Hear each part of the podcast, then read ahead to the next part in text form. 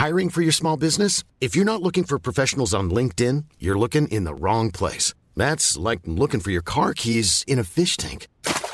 LinkedIn helps you hire professionals you can't find anywhere else, even those who aren't actively searching for a new job but might be open to the perfect role. In a given month, over 70% of LinkedIn users don't even visit other leading job sites. So start looking in the right place. With LinkedIn, you can hire professionals like a professional. Post your free job on linkedin.com slash people today. El Heraldo Media Group presenta Periodismo de Emergencia con Arturo Rodríguez, Hiroshi Takahashi y Roberto Aguilar. Con las reglas del oficio.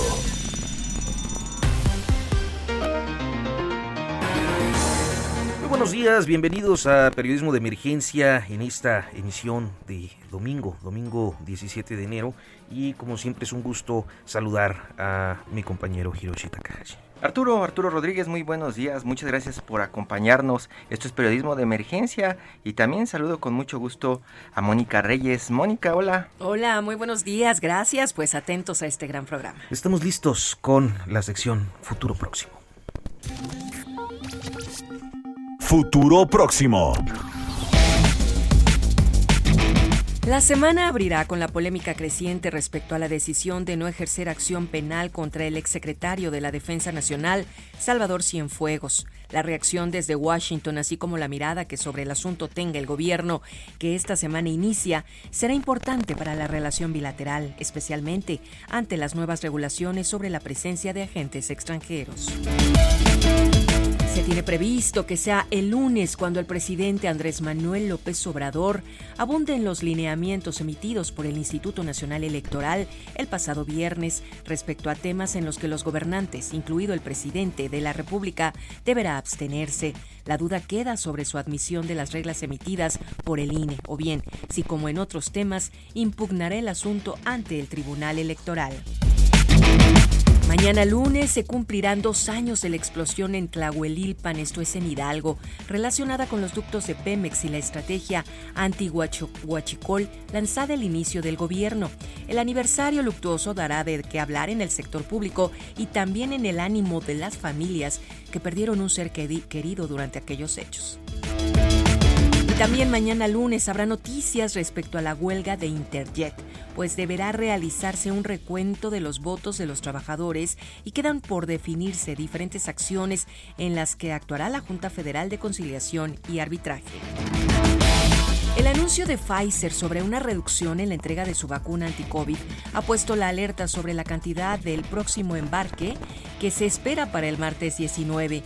Con 430 mil vacunas posibles, la reducción podría afectar el plan proyectado por el gobierno. En tanto, el sector restaurantero abrirá en la Ciudad de México, donde los hospitales están al borde del colapso y con baja expectativa de mejora en la próxima semana que permanecerá en semáforo rojo. Y sin duda, la noticia previsiblemente más importante y que acaparará la agenda de esta semana es la toma de posesión del nuevo presidente de Estados Unidos, Joe Biden, abanderado del Partido Demócrata. Biden se convertirá en el cuadragésimo séptimo presidente de Estados Unidos en medio de una polémica detonada por el saliente Donald Trump, que posiblemente no asista al cambio de gobierno. Un tema este último que se abordará a profundidad precisamente hoy aquí en Periodismo de Emergencia.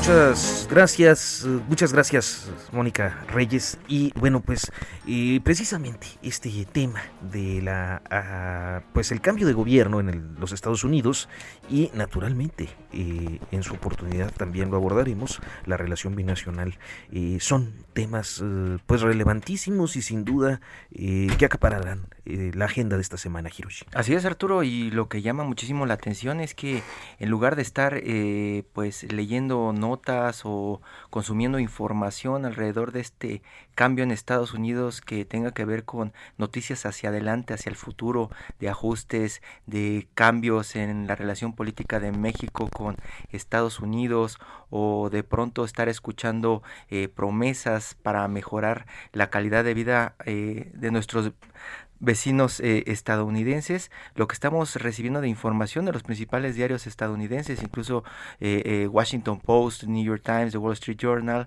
todos, este, hasta el semanario The, Economist, están hablando de las medidas de seguridad que están tomando en Estados Unidos para proteger este cambio, este cambio de presidente, algo que pues ya nos platicará Pepe Carreño, José Carreño, el editor de Orbe, de la sección internacionales del Heraldo de México, y Lila Bet, colaboradora y analista del Heraldo de México, quienes son los enviados de Heraldo Media Group allá a, Washington, D.C. Y, pues tienen eh, mejor, mejor eh, eh, el panorama que muchísimos más de los analistas que están en este momento desde México hablando prácticamente de lo local. Pepe, Lila, muy buenos días. Buenos días. Muy buenos días, ¿cómo están?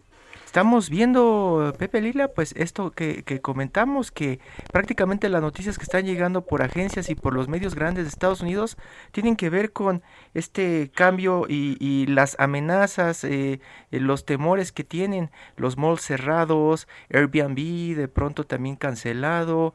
Eh, se habla de, de que esperan violencia en Estados Unidos. Sí. pues si quieres... Lila, sí, por favor. Sí, adelante. Gracias, Pepe. Pues justo lo que tú dices, Hiroshi, es que todas las avenidas principales en el distrito de Columbia están completamente resguardadas con la presencia de más de 25 mil efectivos de la Guardia Nacional.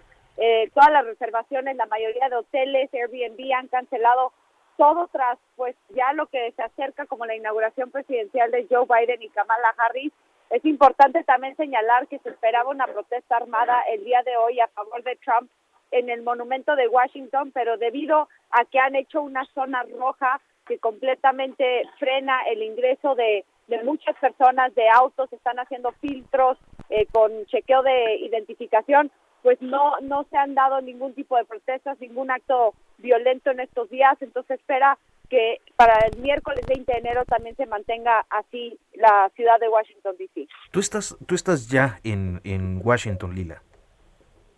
Sí, yo, yo estoy aquí, ya llevo desde el jueves pasado, Hiroshi, me, impresionó la verdad, ah, perdón Arturo, perdón, este, ver, este, ver a la ciudad que he estado viviendo, he estado, o sea, yo viví aquí, trabajé aquí, he cubierto elecciones y jamás, jamás había visto a la presencia de tropas federales, digo, no han, no han estado eh, las tropas federales resguardando Washington, D.C. desde la guerra civil en Estados Unidos. Entonces, en realidad sí es, sí es un momento sin precedente en la historia de Estados Unidos y todo, pues obviamente dentro de un contexto eh, en el cual pues el asalto al Capitolio sacudió a la democracia de Estados Unidos. Son eh, auténticamente impactantes las imágenes, Hiroshi, de este epicentro del poder político estadounidense, eh, pues prácticamente cercado ante un eventual asedio. Pepe, ¿tú te imaginabas ver algo así en algún momento? Eh, esto que en algunos medios hablan de, de, la, la, República Bananera de los Estados Unidos. Mira, la, la verdad es que la polarización política en los Estados Unidos me hacía pensar, pero no en algo tan extremo. La verdad se ha dicha, a, muchos en, Washington están comparando la zona del centro de la ciudad con la zona verde, la famosa zona esa exclusoria que los Estados Unidos y sus aliados crearon en el centro de Bagdad.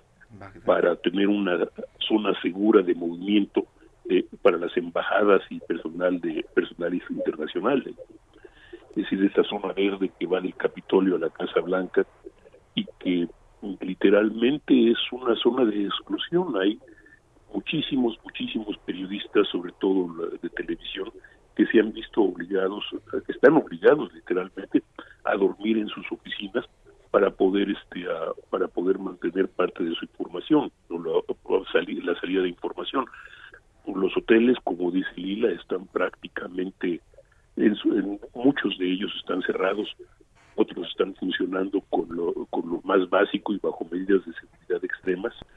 Y la realidad, se ha dicha, es que, pues, eh, la única vez que yo recuerdo haber visto algo remotamente similar, y digo remotamente similar, fue el, el 11 de septiembre de 2001, cuando por primera vez, y ha sido la única vez que lo he visto en, 40 años de estar siguiendo la relación bilateral y la, política de Estados Unidos, es la única vez que he visto a unidades del ejército, eh, vehículos blindados, a estacionados en las calles de los Estados Unidos y, la ciudad literalmente desierta y cerrada para y, cerrada también.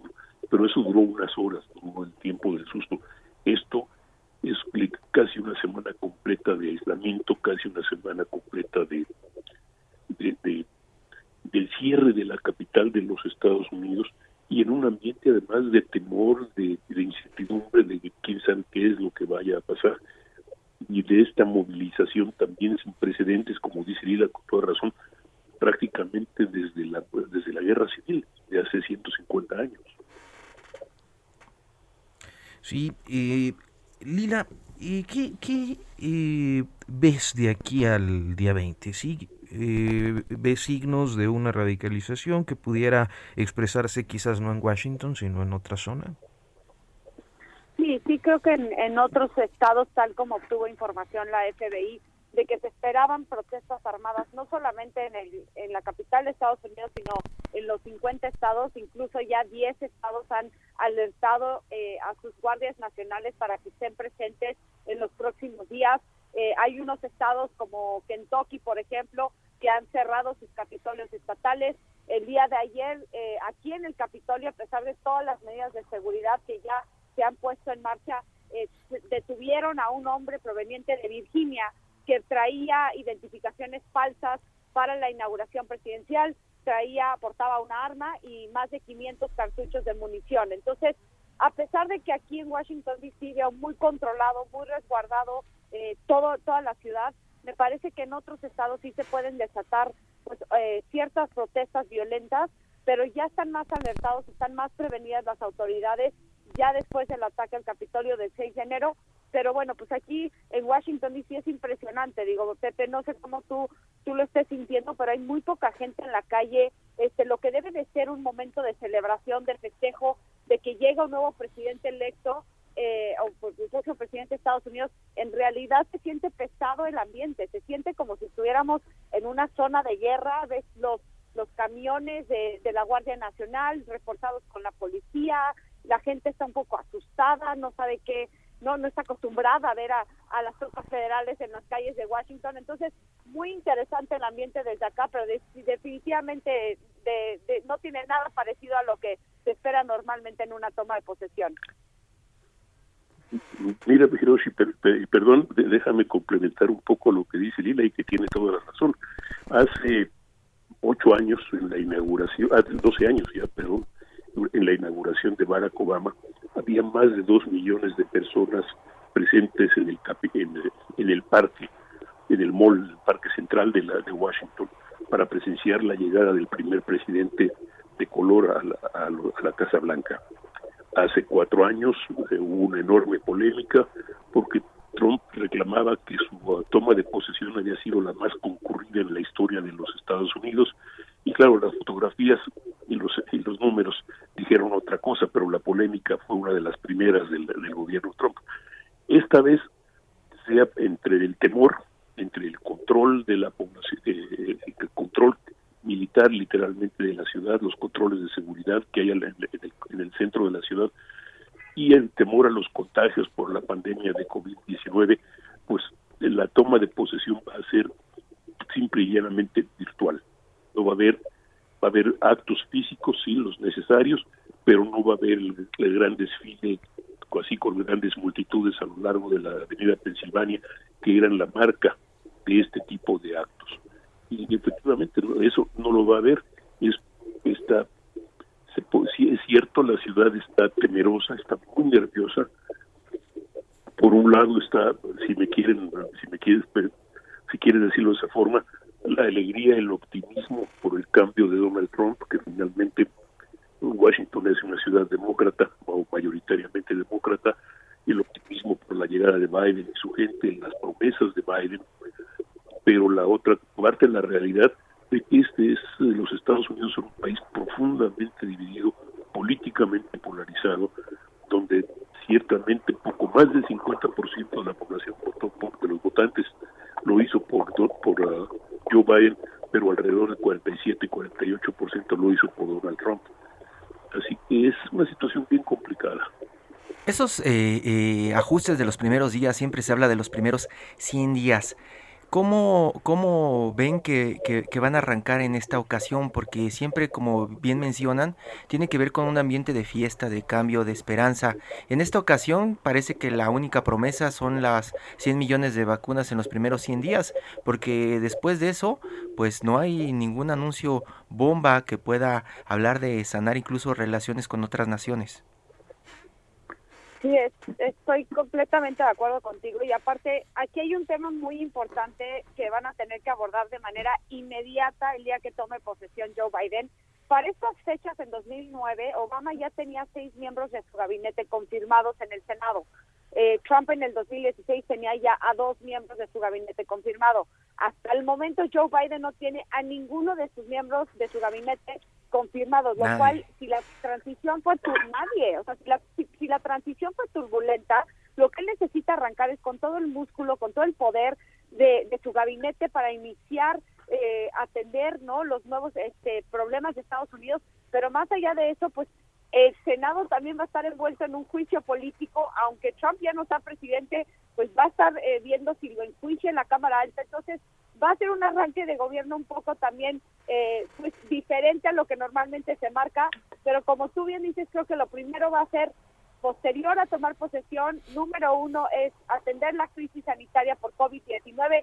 Ya presentó el plan de ayuda, este tercer paquete económico que se le puede otorgar a los estadounidenses, más el plan nacional de vacunación, pero también va a tener que entrarle a la recuperación económica de Estados Unidos, a también enfrentar esta injusticia racial, social, que hemos visto que está muy latente en Estados Unidos. Y por último, su cuarto pilar es el cambio climático y entonces ya luego entrar al, tema internacional. Pero me parece que lo más importante va a ser interno. Eso, eso, es lo que de pronto nos preguntamos y en estos primeros 100 días con este cambio turbulento de gobierno, pues se ve un poco debilitado Biden y su grupo eh, con estos conflictos con Donald Trump y todo el tema racial que también están arrastrando allá en Estados Unidos y que parece que nos estamos olvidando en este momento que sigue siendo una bomba de tiempo que está haciendo tic-tac eh, a cada minuto, vale la pena preguntar eh, qué pasará con México. Eh, Pepe, ¿habrá en algún momento oportunidad de que el gobierno o el nuevo gobierno de Estados Unidos voltee a ver hacia el sur o de plano se ve como México un tema que se tocará probablemente en meses hacia adelante?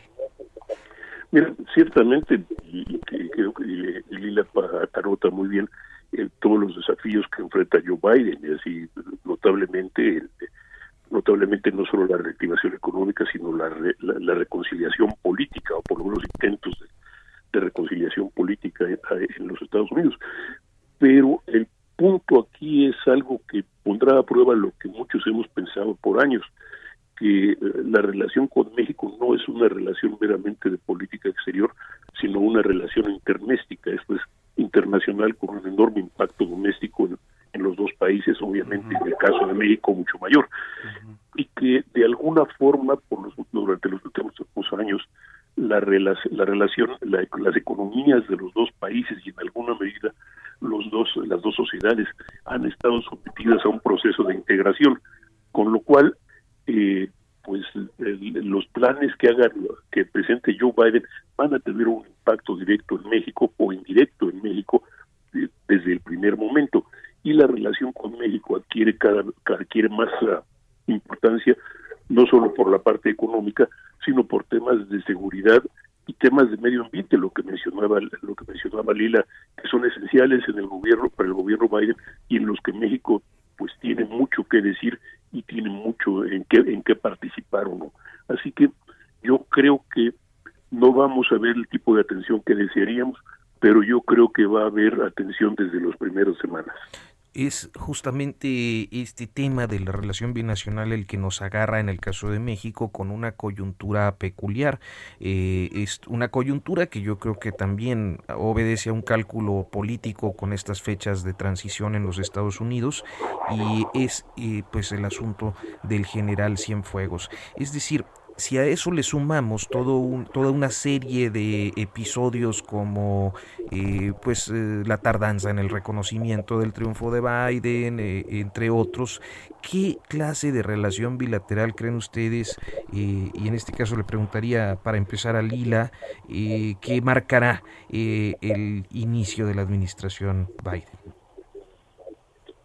Sí, pues mira, yo creo que primero, eh, a pesar de que no se habló mucho de que Andrés Manuel no felicitó el 7 de noviembre eh, cuando se dijo que ya era presidente electo Joe Biden, eh, yo creo que aquí hay que dejar a un lado el rencor, la venganza, este tema de querer no pegarle a México por ese lado. La verdad es que no. Aquí lo que va a ser presidente y va a ser una relación bilateral con un giro de 180 va a ser porque la plataforma política y el gobierno de Biden marca prioridades distintas a las de los republicanos y en particular a la de Donald Trump. Entonces, creo que a partir de eso tenemos que ir viendo cómo se va a conformar la relación bilateral con México. Creo que en un, en un rubro en donde sí puede trabajar el presidente mexicano con el próximo presidente de Estados Unidos es en el tema migratorio.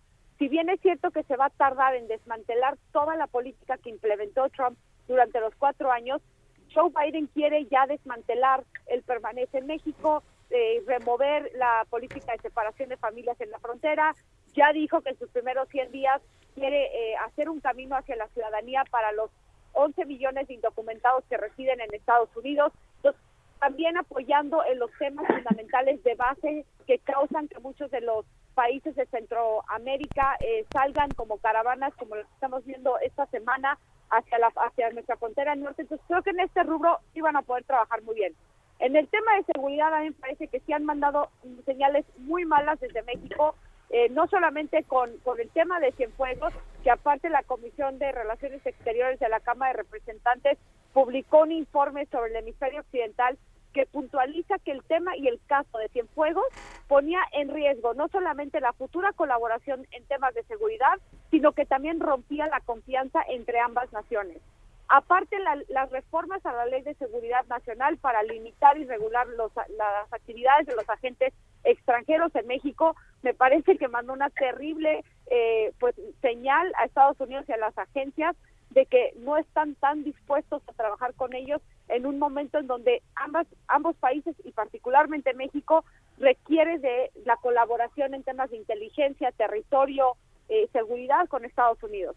Y por medio del tema económico, pues ya bien lo dijo Pepe, me parece que el marco jurídico regulatorio que marca el Tratado de Libre Comercio para la región en los temas laborales, en los temas con los compromisos ambientales y particularmente también con temas de anticorrupción y de compliance que ya vienen incluidos en el tratado, creo que eso sí le puede hacer ciertos roces en la relación bilateral. Pepe, pues rápidamente, ¿qué es lo que ves en el tema de seguridad? Mira, obviamente el tema de la, de la iniciativa Mérida o lo que queda de la iniciativa Mérida que se pretende reformar o se espera incluso ponerle nuevo nombre, pero yo creo que estamos volviendo de cierta forma a las épocas de estar de acuerdo en que estamos en desacuerdo, porque la realidad es que no hay manera de que los dos países dejen de cooperar entre sí. No hay forma.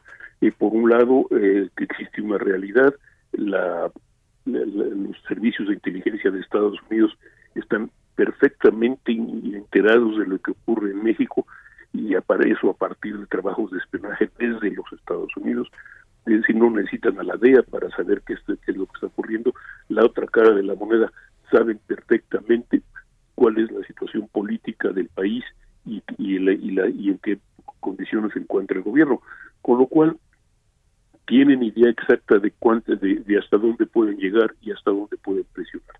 Y ciertamente hay que recordar que en el caso, respecto al caso Cienfuegos, que la relación entre la DEA y México ha sido una muy complicada desde hace más de ya, ya casi 40 años. ¿no?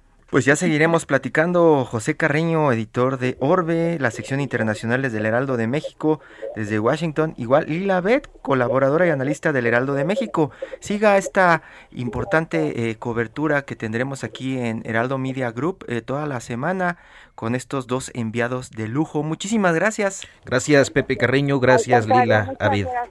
Gracias. a ustedes. Estamos al pendiente. Buenos días.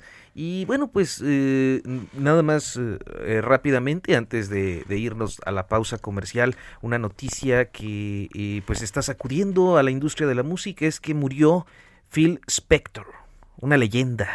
Uno de los... Presa. de la vieja escuela la vieja, la old school, por supuesto. Y bueno, pues quería comentarlo porque eh, sin duda los fanáticos, sobre todo del rock, del rock clásico puro, seguramente estarán consternados. Esto es eh, periodismo de emergencia. Vamos al corte.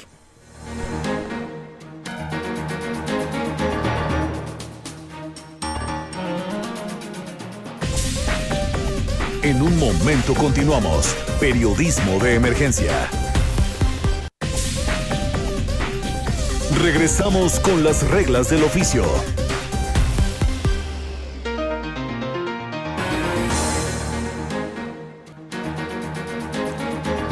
Continuamos eh, en periodismo de emergencia y bueno, esta vez estamos Hiroshi Takahashi y yo aquí en cabina. Saludamos a Roberto Aguilar. Que nos debe eh, estar escuchando en este momento allá por Guerrero, ¿no? En, desde algún lugar del, del Pacífico mexicano. Y este esta semana, esta semana Arturo comenzó a hacer también muchísimo ruido todo el tema de la relación de México, de México con, con Europa. Tú le das seguimiento puntual a la mañanera todo el tiempo, religiosamente, ¿no? Este, Obligadamente, mejor dicho. Y, y, parece que se sacó como mago de la manga el presidente una carta. Sí, es que está todo este cuestionamiento que hay sobre su idea de extinguir los organismos autónomos, varios organismos autónomos, entre estos el Instituto Nacional de Transparencia, y para decir que su gobierno es muy transparente, decidió hacer pública una carta que pues fue muy polémica cuando se dio a conocer eh, solamente un fragmento por un diario, el diario Reforma. Marzo de 2019. Exacto primer año de gobierno, este, y bueno, esto fue polemiquísimo, eh, naturalmente, y pues se reservó como parte de estas eh, prohibiciones que eh, se justifican en las relaciones internacionales y que están previstas en la ley, y de repente decide publicarla, pero además de esta carta que, que vimos, me parece que también es necesario que empecemos desde ahora a hablar de este tema que va a ocupar la agenda y ya más adelante estaremos eh, dándola a conocer eh, por eh, pues los diferentes aniversarios o conmemoraciones que hay este año. Y hoy tenemos el honor de enlazarnos con el doctor Christian Duverger, que es un antropólogo, un historiador y naturalmente pues una de las autoridades en este país, en el mundo académico más confiables para un tema como este. Eh, doctor Cristian Duverger, muchas gracias. Hola. Muy buenos días. Un saludo. Pues muy interesados en su opinión para empezar sobre eh, pues esta carta que finalmente conocemos íntegra eh, que envió el presidente López Obrador al rey de España. la verdad es que como historiador puedo opinar como historiador. Entonces, la, la historia nos explica, nos explica unos, unas cosas y nos, da, nos proporciona unos datos.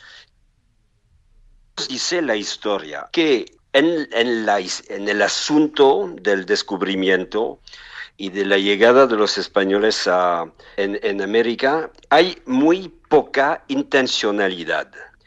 Es más bien una combinación de circunstancias. Por ejemplo, hay que entender que en 1479 eh, Castilla y Portugal firman un tratado que conocemos como el Tratado de Alcazovas. Y en este tratado, que permite el acceso al Isabel, será Isabel la Católica, en este tratado Castilla abandona absolutamente todas pretensiones sobre la navegación atlántica. En la época se dice el mar océano o la mar oceana. Y en 79, lo que significa que España decide no tener experiencia marítima en el Atlántico. Y finalmente, ¿qué pasa? Lo es que Colón, que finalmente no entendemos si no lo sabemos, eso, Colón, que es un portugués que navegó con los portugueses, toda su familia está, vive en Portugal, está casado con una portuguesa, tiene un hijo portugués, etcétera, y finalmente por una razón que conocemos pero no es el tema del día, huye y eh, va a entrar en España para buscar un refugio. Muy bien, el problema es que este Colón se va a enamorar de la, de la reina y la reina se va a enamorar de Colón. Y finalmente es este romance que va, que, va, que, que, va a disparar absolutamente la, la empresa del descubrimiento. Porque no hay, es una ruptura del acuerdo con Portugal lo que van a hacer la, los, españoles. Entonces, lo que quiero decir es que finalmente es un elemento irracional que va a ser irrupción en la historia, una historia de amor, y eso va a implicar absolutamente, eh, definitivamente Castilla en, en, este asunto. Y luego, y luego, ¿qué pasa? Hay otra circunstancia excepcional. Es que en, la, en el momento del descubrimiento, y regresa Colón en 1493. El Papa es español, no, no realmente español, es aragonés, es aragonés, y, pero como hubo una especie de fusión entre los dos reinos, ¿no? Aragón y, Castilla y León, y podemos decir que sí, es, es, la prefiguración de... La palabra España no es la, buena para la época, pero es la misma entidad. Entonces este papa da América a España por ser él, por, por ser el aragonés. Y, pero, pero una cosa importante que a veces no se ha entendido bien es que eh, va a poner una condición es precisamente la cristianización de los indios. ¿Por qué? Porque eso permite y impedir la esclavitud. Hay que entender que en la época la esclavitud es legal, pero no entre cristianos. Entonces, si son cristianos los indígenas que apenas se descubren, si son cristianos, no podrá existir ninguna forma de esclavitud. Lo que es un poco diferente de la historia que luego eh, nació en el siglo XIX en Estados Unidos lo que llamamos la leyenda negra. Eso es la primera observación. Entonces también resulta, eh, doctor, irracional que eh, México, el presidente de México... Sí, sí, sí, lo escuchamos. Resulta entonces irracional también que el gobierno de México le esté pidiendo al Reino de España que exprese de manera pública y oficial el reconocimiento de los agravios causados, porque sería ir en contra de la historia. A, ver, si, hubo un problema de comunicación, a ver si me, puedes repetir. Sí, resulta también, resulta también irracional que el gobierno de México esté pidiéndole al Reino de España que exprese de manera pública y oficial el reconocimiento de los agravios causados, porque también sería como un desconocimiento de la historia. Eso es, eh, creo que es eso. y luego podemos seguir en la, en la incomprensión de la historia. Yo considero que hay una falta de, de, conocimiento o de comprensión. ¿Por qué? Porque el tema es un tema tabú desde el siglo XIX y, finalmente no se, no se estudia mucho. Y finalmente lo que eh, circula es la historia de, los libros de textos que es, no está realmente apegada a la realidad. Otra cosa importante, y Cortés va a hacer su entrada en, en México. Cortés llega después de 15 años en las islas y es el testigo de un fracaso. Eso y creo que todo el mundo, todos los historiadores son van a estar de acuerdo. Lo que pasó en las islas, básicamente Santo Domingo y, Cuba, es un desastre. Entre la llegada de Colón y, el descubrimiento de, México, es un desastre. Pero Cortés llega con otra idea. Es, esa idea entra en México en 19 con otra idea, que es la idea del mestizaje. ¿Dónde viene la idea del mestizaje? Por eso no llega con un ejército, son 500 hombres y, llegan, tienen 15 arcabuces, ¿no? Y es prácticamente sin armamento. Y no es un ejército, 500 personas no es un ejército. ¿Qué quiere hacer Cortés? Introducirse adentro del marco prehispánico, del marco del, mesoamericano. Y en Mesoamérica existía una, tradición que era la tradición del mestizaje, porque siempre la dinámica mesoamericana fue la dinámica de integración de los migrantes en el marco de la sedentarización, lo que significa que los agricultores sedentarios daban la corrida a los nómadas que conocemos en México como chichimecas. Y finalmente es eso que quiere hacer Cortés. Y lo logra. Eso es la parte interesante. Lo logra. En, en 1519 lo logra. Finalmente hay solamente dos batallas, la de Centla al momento de desembarcar a la frontera entre la, bueno, la zona maya y la zona nahua, si, deseamos eh, llamar eso así.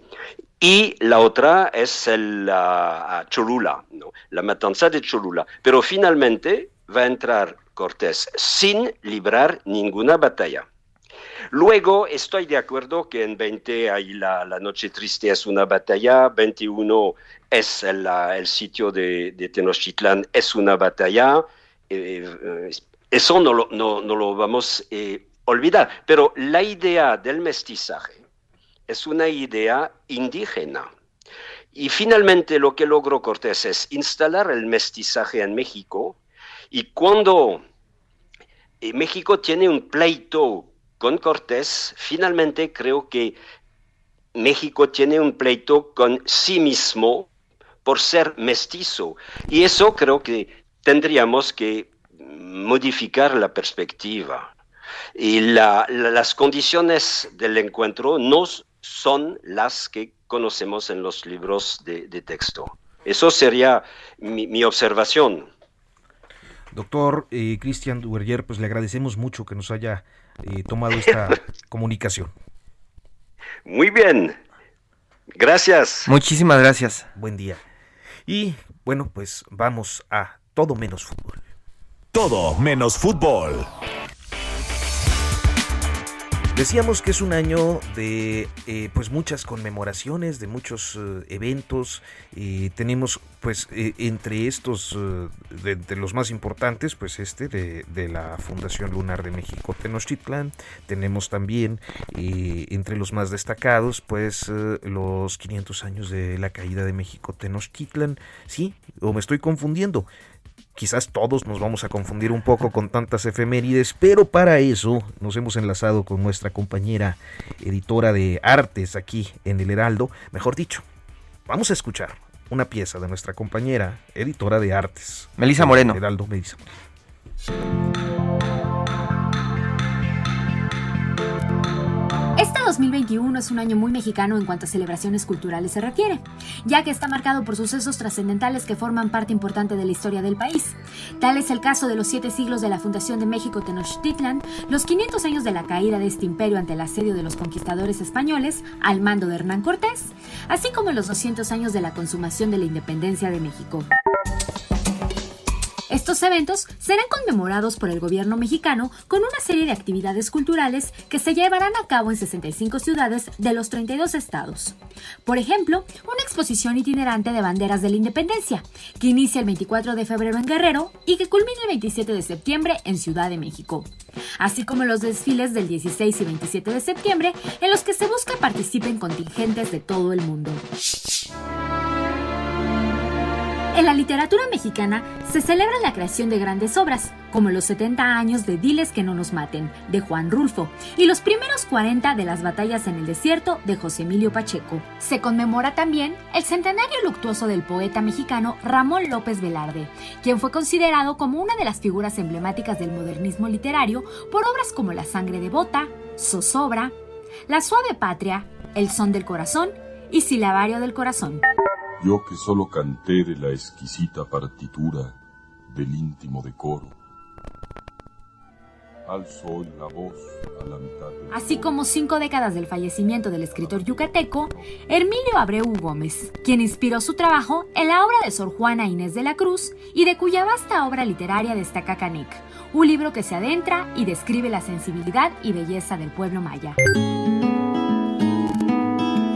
reconocimientos, se cumplen las primeras cuatro décadas de que el escritor mexicano Octavio Paz recibió el Premio Cervantes de Literatura y cinco de que el escritor chileno Pablo Neruda fue galardonado con el Premio Nobel en 1971. En el ámbito internacional se cumplen aniversarios importantes de publicaciones literarias, como los 60 años del Coronel no tiene quien le escriba y 40 de Crónica de una muerte anunciada, ambos de Gabriel García Márquez, 80 del Jardín de Senderos que se bifurcan de Jorge Luis Borges, Siete décadas de la Guerra del Fin del Mundo de Mario Vargas Llosa, al igual que del Hombre Ilustrado de Ray Bradbury.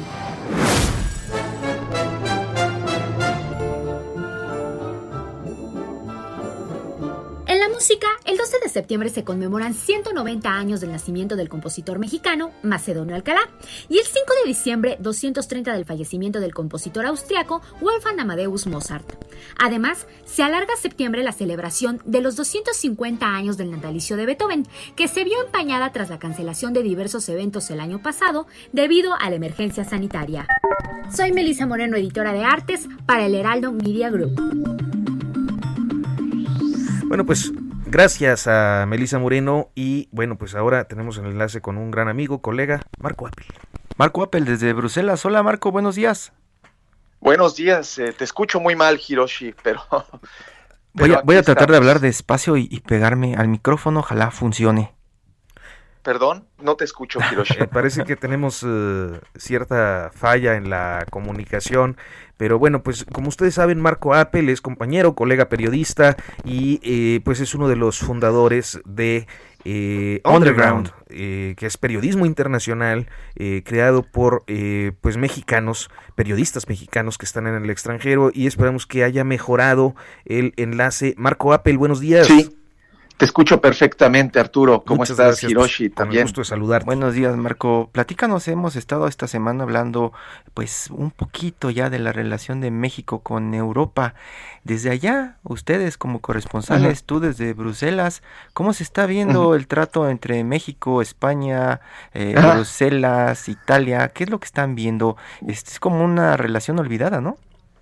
Eh, sí, pero ah, a ver, está muy interesante el tema del, de las disculpas que está, eh, que está pidiendo el gobierno actual a, a España, porque a, a, mí en particular, que estoy en Bélgica, pues me, me, me, resulta cercano, porque el año pasado, en junio, eh, el, rey de Bélgica mandó una carta a la República Democrática de Congo, que donde fueron Bélgica fue eh, potencia colonizadora, pues para pedirles eh, lamentar los agravios que habían cometido durante la época colonial.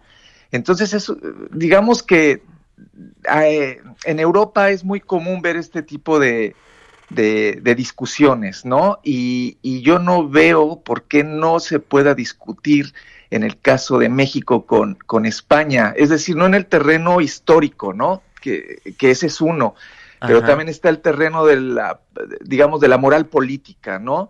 Eh, yo hablé hace poco con un, con un historiador belga muy famoso y él me decía pues que, que sí es posible discutir, ¿no? Esos temas, porque pues la historia eh, también eh, ayuda a que las, las sociedades evolucionen, ¿no? Para que los, las potencias que alguna vez fueron colonia, pues también reconozcan que cometieron en una época violaciones a los derechos humanos, que brutalidades y que pues eso puede ayudar también a recomponer la relación actual con sus excolonias, ¿no? Como es el caso de Bélgica, por ejemplo, con, con Congo. Entonces, eh, bueno, a mí me resulta fascinante esta, esta discusión y yo creo que este año, como dicen ustedes, va a ser eh, plena de, del tema de, México y España, de la relación histórica. Marco, creo que a veces algunas de estas eh, potencias colonizadoras del pasado tienen ciertos resquemores a los actos de perdón eh, por actos históricos, debido a que en algunos procesos hay reclamos económicos. Eh, Exactamente. ¿no? sé si sea el caso. Sí, eh, de hecho, en Bélgica, en el caso de Bélgica que te hablo, reciente, ellos lamentaron, utilizaron la palabra lamentar en la carta de, que enviaron al, gobierno de Congo. Algo así como no, perdón. Exactamente, no utilizaron la palabra perdón o disculpa, que eso iba a generar en, la, en ley internacional eh, la, pues sí, la petición, la exigencia de indemnizaciones a las víctimas o al Estado congolés. Entonces, eh, eh, también, digamos, hay una manera de estas potencias colonizadoras de protegerse legalmente de, de, ese tipo de efectos económicos de sus actos históricos, ¿no? Es, es bien interesante porque, porque sí, las palabras también tienen un gran peso en, este tipo de, exigencias, de, de, disculpas hacia, hacia los, los países europeos que fueron colonia o en el caso de España, un, que conquistó, ¿no? ¿Y, Marco, generó algún ruido esta carta del gobierno mexicano allá en Europa o de plano es, algo que se ahora, quedó ahora que es muy español. es, eso, eso fue muy, muy entre México y España. Yo no vi, eh, o sea, sí, a lo mejor una nota en periódicos de otros países europeos, pero en general eso se, se quedó muy circunscrito a, la, a, a México y a España.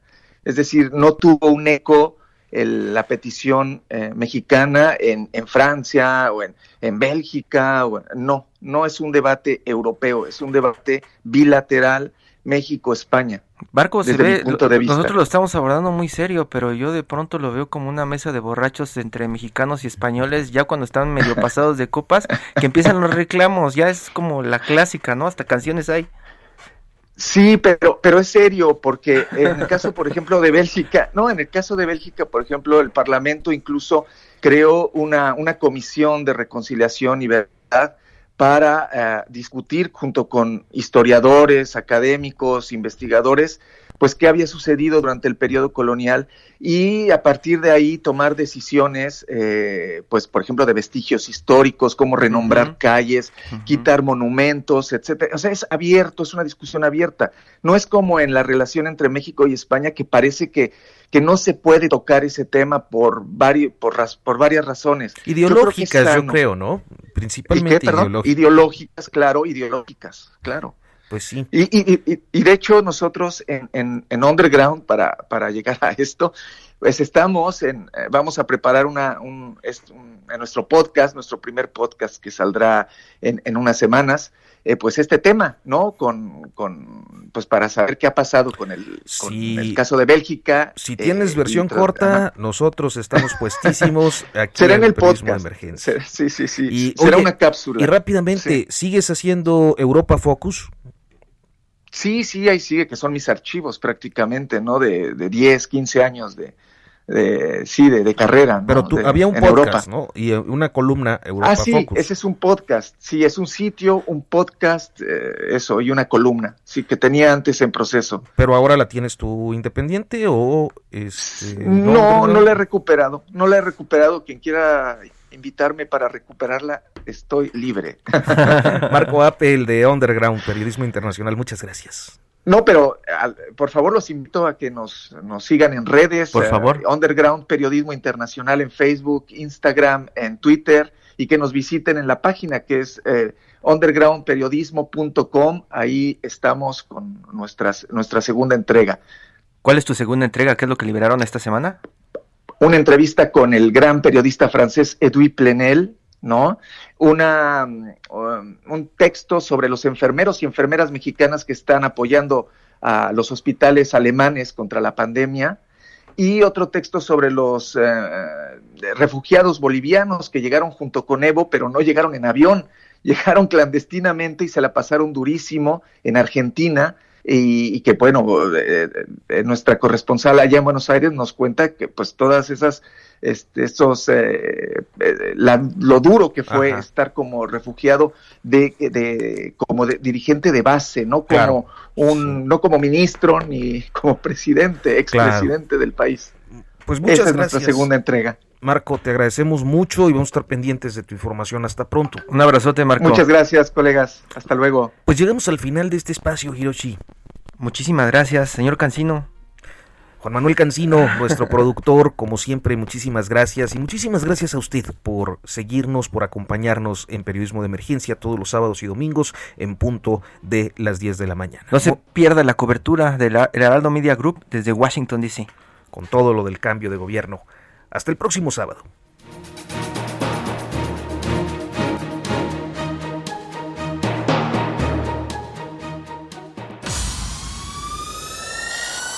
Esto fue Periodismo de Emergencia, con las reglas del oficio.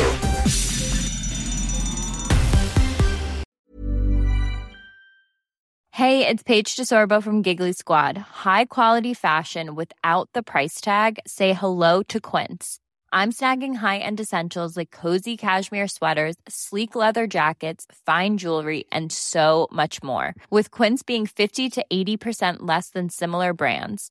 And they partner with factories that prioritize safe, ethical, and responsible manufacturing. I love that. Luxury quality within reach. Go to quince.com slash style to get free shipping and 365 day returns on your next order. Quince.com slash style.